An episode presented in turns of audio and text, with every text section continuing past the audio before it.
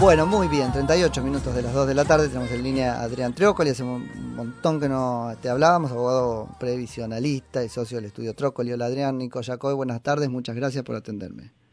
¿Cómo te va? Por suerte, hacía mucho no hablábamos. Eh, porque los temas, ¿no es cierto? Sí, sí, sí, sí, tal cual. Este, lo de hoy es una... Un café y hablamos de, la economía en Rusia.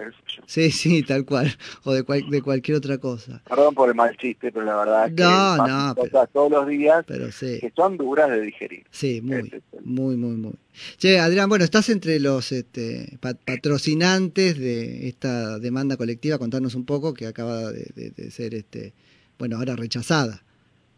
Sí, eh, Dejamos empezar por el final. Fue rechazada la presentación en primera instancia eh, por un jugador. En primera instancia nos quedan dos, tres apelaciones tranquilos. sí, sí, sí, tampoco, pongamos en contexto para, para que aquel que lee el titular no diga se perdió él. Fue rechazado.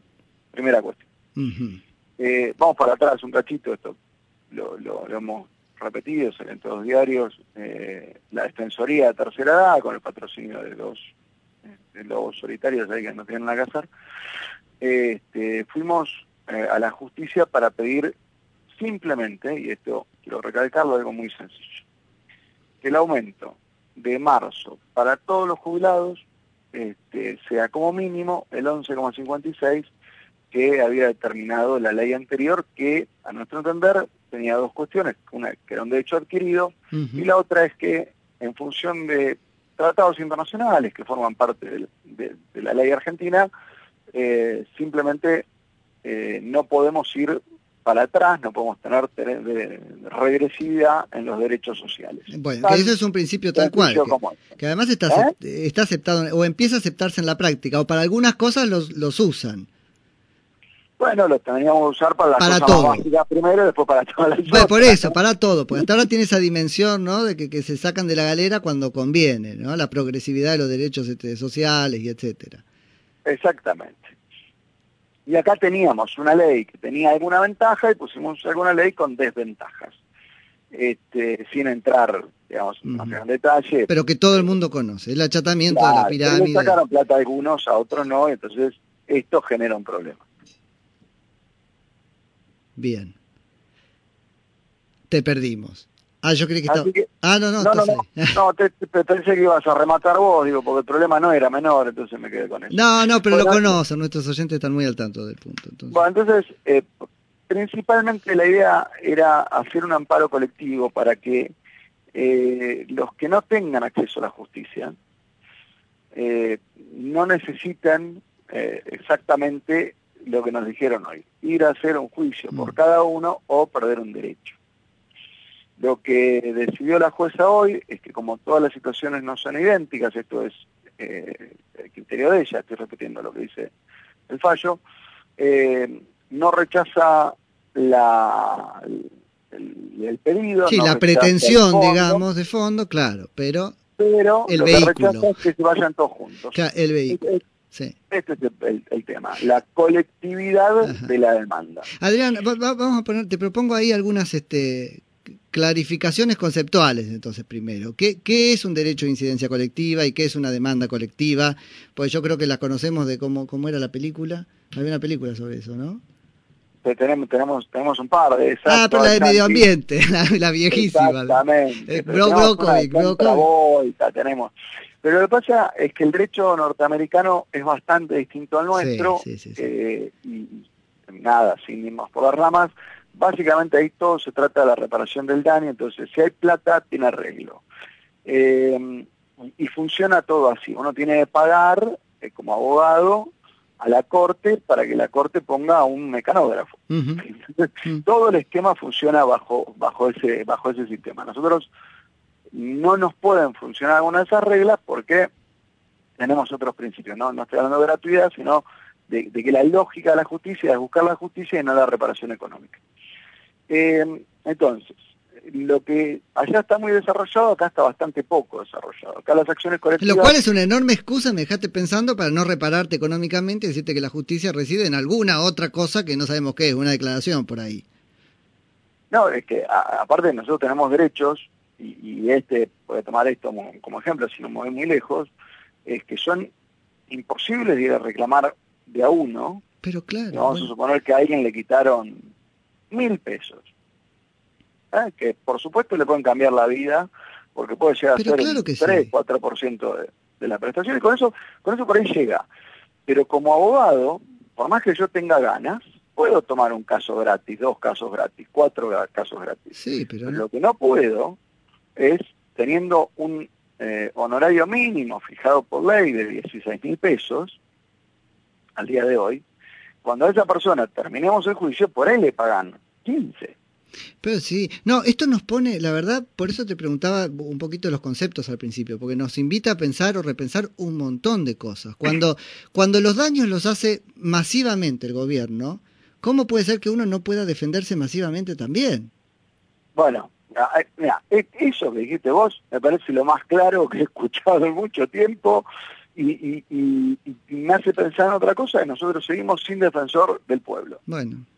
Por esto lo tiene que hacer el defensor del pueblo de la nación, reforma de 1994 de la Constitución Nacional, instituyó y, eh, una figura, que es un señor, que defiende al pueblo de la nación frente a estos, no digamos abusos, pero cuando hay una duda, ¿eh? salta y defiende al colectivo vulnerable. Eh, bueno, acá no tenemos defensores hace 10 años. Sí, tremendo. ¿Qué, ¿Qué significa? Porque la excusa también está ahí, o si querés el argumento, este, regalémosle eso.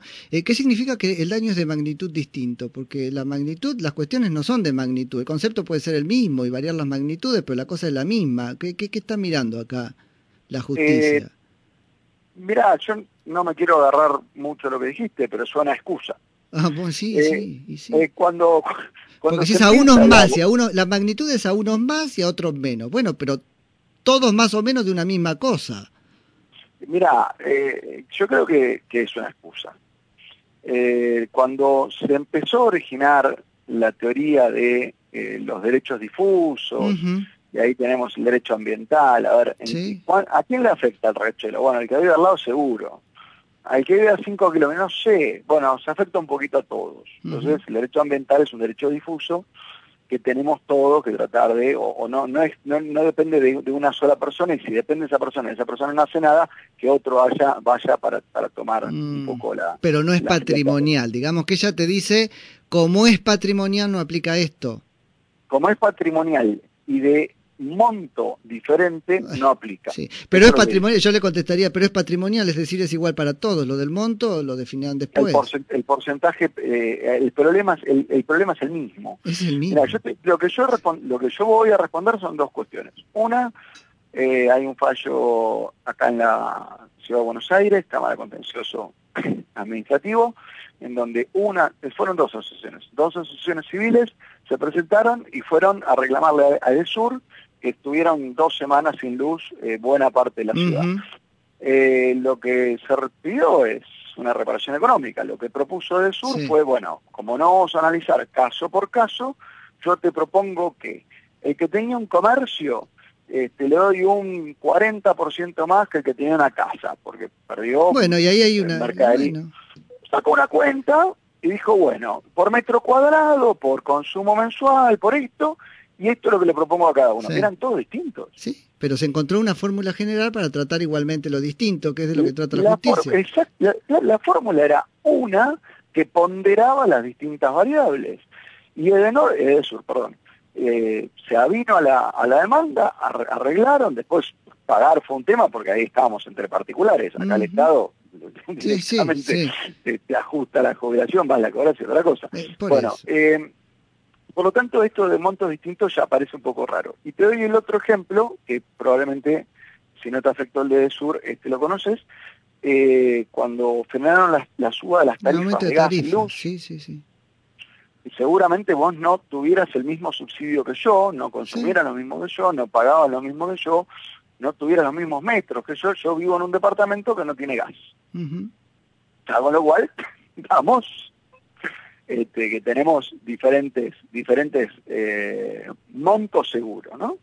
Bueno, entonces parece un poco raro esto. Lo que pasa acá, que por supuesto no está en el fallo, y ojo, lo comprendo, no comparto la solución, es que un juez de primera instancia pueda eh, sin mucha vuelta, modificarle el presupuesto de la Nacional Administración. Y no sé, porque, bueno, claro, a vos te toca este, comprenderlo, a mí me toca criticarlo.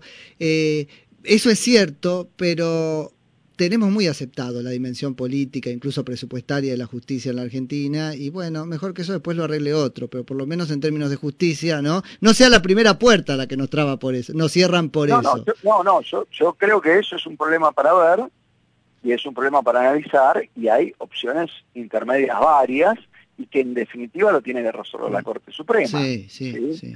Eh, eventualmente puede puede perfectamente terminarse claro pero la Corte ¿eh? Suprema tiene más, impunidad con la dimensión política de la justicia porque es a la que se le pide que sea justa pero que también sea política. Viste que en la universidad se estudia la relación entre y pues no puede voltear un, plan de gobierno la Corte. Y no sé si no bueno, puede. depende que, se lleve puesto el plan de gobierno. Ahí estamos. Muy bien. Uno no puede voltear un gobierno pero el gobierno no puede voltearme a mí tampoco. el gobierno no puede destruir, para decir alguna cosa.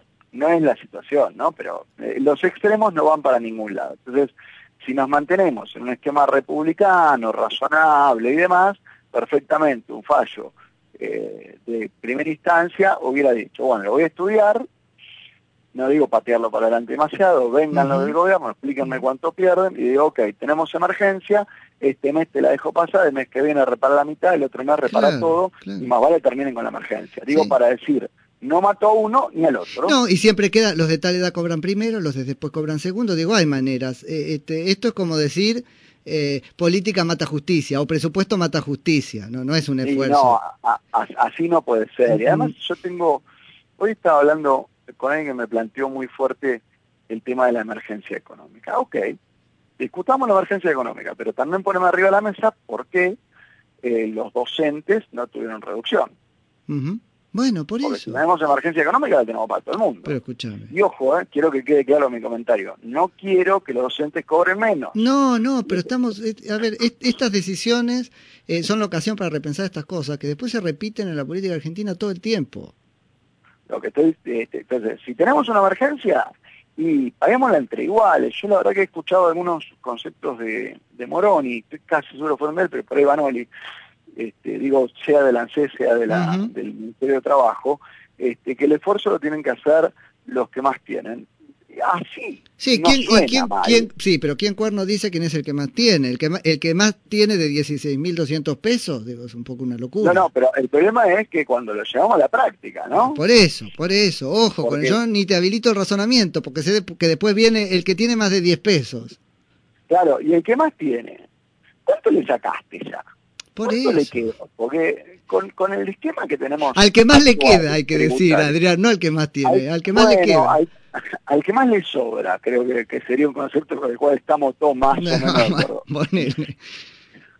este, entonces, eh, la verdad que es difícil, ojo, eh, quiero aclararlo, eh, este no es un, intento de, golpe, de enojo al, gobierno, ni nada por el estilo, sino marcar un poco la cancha en qué es lo que se puede y lo que no se puede, y que el gobierno tome la decisión de junio y la, y la del arreglo de todo esto de julio, tendiente a reparar el daño que hizo y corregir bien las cosas, porque esta teoría de achatar la pirámide y sacarle a los que hicieron aportes para los que no hicieron aportes es medio fuerte. Es fuerte, sí, sí. Adrián, hay, dos cosas sobre las que quisiera tu, tu opinión, digamos, siempre sobre este tema, ¿no? Eh, que no se acepte una demanda colectiva a mí me parece que está dejando de lado, vos lo trajiste al principio de la nota, un aprendizaje que es que es imposible cuando esto se este, difumina en 100.000 casos. Digo, acá va algo de eh, la denegación de justicia en el medio también. Porque después es los propios tribunales lo que te terminan diciendo, ay, éramos tantos que no podía, y se justifican en la parva de causas no, no sentenciar. Bueno, acá tenés una herramienta. Son dos millones de afectados. Bueno. Si esto fuera así, ¿no? Si lo, vamos a seguir la lógica imposible, pero de llegar a la práctica. Bueno, vengan de a uno. Y entonces yo voy con dos millones de personas. Vamos, no sé, 200 mil abogados con dos millones de personas. ¿Qué hacemos? No, no. Eh, eh. Paralizamos tribunales.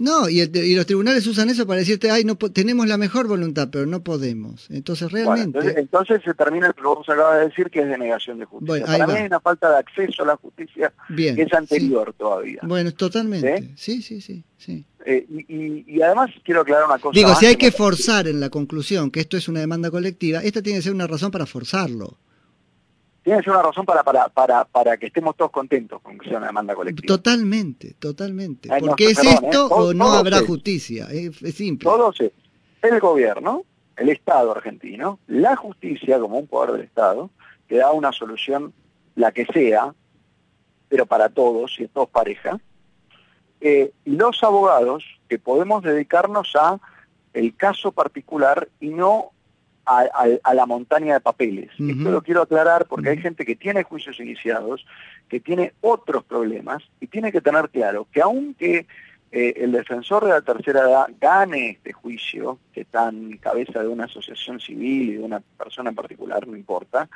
lo único que le va a representar a un jubilado es un 3, un 4% de aumento, pero no le va a arreglar todos los problemas que tiene. Y te contaba recién en el otro extremo, digo, está el problema de ganancias. Hay que están descontando ganancias, la Corte dijo que no hay que descontar ganancias. El ajuste del haber inicial, la tasa el problema de autónomos, hay un montón de problemas que están dando vuelta, que cada uno tiene que evaluar si vale la pena llevarlo a tribunales, pero son, esas sí son situaciones particulares. Yo tengo cuatro años de autónomo, me tomaron este bien, el otro mal, el otro más o menos, eh, la inflación es generalizada, la, falta de movilidad en el último, los últimos dos años, la aplicación de un tope que se le toca a uno, a otro no. Bueno, esas son cosas particulares cuando se estudia en un juicio particular.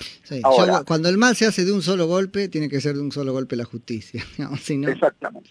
Quedamos complicados. ¿Sabés qué es lo segundo que, me quedo ahí como pensando? ¿Qué podemos usar de los argumentos que los jueces este, blandieron hasta ahora públicamente, en comunicados y qué sé yo, sobre la defensa de sus propios regímenes previsionales, ahora que se los estuvieron amenazando o, se lo sacaron o se lo cambiaron, qué sé yo, este, para la defensa de este, los regímenes previsionales en general. ¿Se entiende? Porque, bueno, lo primero que dicen es, ah, porque es una garantía. Porque total, eso, así defienden el, régimen propio y no el de los otros.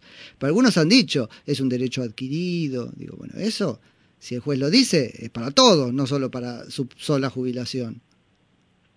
Sí, yo eh, eh no, no, no, no los pongo arriba un pedestal a los jueces, pero sí quiero que los jueces estén tengan garantías cubiertas para que puedan después pensar en nosotros, ¿sí? Mm. en hacer justicia. Eso estoy, estoy, seguro. Yo quiero que primero hagan justicia para después como sociedad convencerme de que tengo que darle el privilegio de la garantía. Para atacar, ¿qué es primero? lo que pasa es que no, yo no lo considero un privilegio. E, ese es el tema. Yo creo que las garantías para los jueces, si vos tenés un juez que no tiene estabilidad, en el cargo, no va a poder nunca ser un buen juez. O es un suicida. Claro, pero el que no lo es, no sé si merece la garantía que se vuelve un privilegio. Ese es un poquito mi razonamiento, que es un juego. no, es, complicada la lógica, estamos de acuerdo. El equilibrio es difícil, estamos completamente de acuerdo. Yo prefiero darle las condiciones y al que se equivoca pegarle fuerte. Claro, totalmente, totalmente. ¿Eh? Pero, pero las condiciones tienen que estar dadas el día uno, porque si no, eh, la posibilidad de que, de que, de que, de que crezca la justicia como tal es mala. ah, claro, pero el debate que no, nos, que no nos estamos dando es ese, ¿no? ¿Estamos prohijando una justicia independiente o les estamos dando a una justicia que usa mal esas garantías las garantías? Y bueno, ahí se vuelve un poco... ¿Sabés qué pasa en términos de garantías también? Eh, no tengo que llevar un terreno que no tiene que ver con, con esto, pero por ejemplo con lo previsional, cuando tienen sus propios regímenes, entonces pierden el norte general. Yo quisiera ver cómo fallan sobre ganancias si tuvieran que pagarla. Bueno, pero sobre ganancias ordenan que, que, lo, que los que los jubilados no paguen ganancias. No, no, sí, pero cómo fallan en general, digamos, sobre ganancias, ¿no? No, pero a ver, para el jubilado de ley general, no tiene, según la Corte, no tiene que pagar ganancias. No, no, yo digo el ciudadano general, sí, el, jubilado también, pero el ciudadano... El jubilado, digo. Yo creo que, tenemos una distorsión muy grande. Yo creo que todos tenemos que pagar ganancias, pero todos tenemos que pagar menos. Claro, por eso. Y ellos tendrían que decir, como a mí me cuesta tanto, entiendo que esto es irrazonable, paguemos lo posible. ¿Qué va a ser lo que yo puedo pagar? Él también va a poder pagarlo. En cambio, sí, no tiene ni la más puta idea de lo que... No, totalmente. Viven, viven en un mundo un poquito distinto. Así que para mí volverlos bastante parecidos a nosotros es la mejor garantía en algún punto. Eh, yo creo que les complicamos la vida y, el riesgo es un poco alto. Eh, realmente, pero yo te, quiero cerrar con una cosita el tema de, si me permitís. Sí, dale, eh, a mí lo que me preocupa la, la ley de, los jueces no es eh, solo, no me gusta, pero no es lo que me preocupa, que le bajen la jubilación, sino dos o tres elementos que están al lado. Si van a bajar la jubilación de los jueces, si el problema es el, el, costo del sistema, bueno, fíjense que los jueces tienen un déficit del 5%. ¿sí? sí. Entonces, eh, el, esquema propio de los jueces. Eh, el esquema general tiene un déficit del 50. Sí. A ver, ¿por qué no nos fijamos donde tenemos los problemas más grandes? Primera cuestión. Ahí vamos, me parece que el mensaje es político y no, no de otro color. Segundo, si van a hacer un ajuste de ese tipo, eh, ¿por qué no hacemos un ajuste relativamente consensuado y no de un día para el otro sin que se entienda nada y y, no que pase lo de Scioli, que le preguntaron por qué levantó la mano si no tenía ni idea de lo que estaba votando. Sí, sí, tal cual. Tremendo. Digo, eso fue un ejemplo un poco grosero, que creo que se lo merecía por el mamarracho político. Sí, pero sí, la verdad es que nadie lo entendía. Sí, totalmente. Nadie lo entendía. Pero, pero fuera de eso, para no irme, perdón, de vuelta por las ramas, a mí lo que me molesta es que esta ley no habla de la jubilación de los jueces. Lo que dice es que todos los jueces que tienen jubilación se tienen que ir. Ah. Y son más de 260 jueces. Sí. Entonces, lo que estás haciendo es dejando a la justicia sin gente con experiencia. Hmm.